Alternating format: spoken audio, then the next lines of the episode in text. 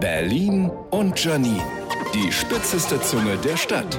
So, mir ist jetzt alles egal. Ich futter jetzt schon Lebkuchen. Lebkuchen sind für mich wie Spargel ein Saisonprodukt und die Weihnachtsgebäcksaison beginnt für mich, wenn die Temperaturen unter 20 Grad fallen. Ist mir auch egal, von mir aus können die Lebkuchen, die jetzt schon im Supermarkt sind, aus irgendwelchen Gewächshäusern aus Holland kommen. Angesichts der Weltlage brauche ich sowieso länger, um in Weihnachtsstimmung zu kommen. Also wieso nicht jetzt schon anfangen? Und die Supermärkte lassen mich da auch nicht im Stich, weil die Supermärkte einfach klasse sind. Aber gestern, oh Schreck, da war eine Verkäuferin, räumt die so den Weihnachtskram weg.